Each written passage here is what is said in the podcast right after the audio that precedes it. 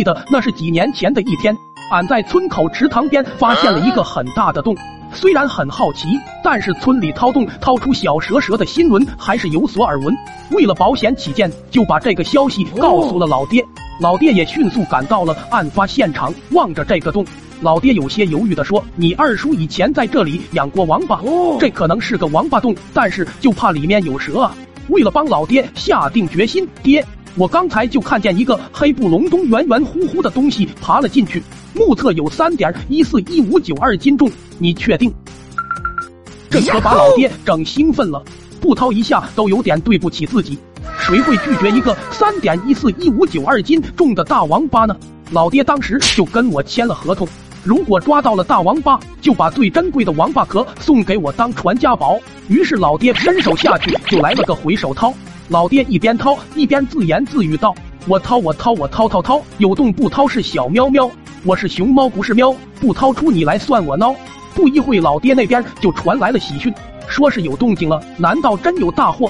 我也在一旁静候佳音。突然，老爹身体一哆嗦，整件事情也来到了高潮。老爹脸上青筋暴起，我以为逮着了，急忙就问爹有多大？大你个锤子！只见老爹哆哆嗦嗦的爬着往后退，手指还被王八给咬住了。我上去踢了两下，谁知道这小东西还挺犟，怎么踢都不松口。老爹也是疼得满脸通红。刚好这时候，隔壁二大爷放牛路过，老爹仿佛抓住了救命稻草。二大爷，帮俺把王八弄下来，待会王八汤就送你了。二大爷一看有王八汤，眼睛一亮，告诉老爹：“王八胆子小，只要一叫唤，王八就……”还没说完，老爹就叫了起来。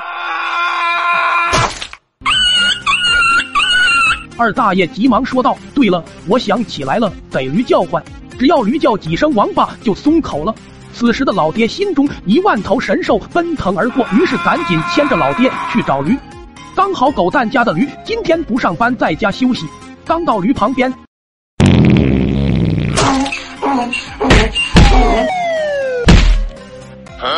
那啥，王八汤还送吗？这个故事告诉我们，掏洞有风险，小可爱们千万不要模仿哟！爱你，么么哒，么么么么么哒。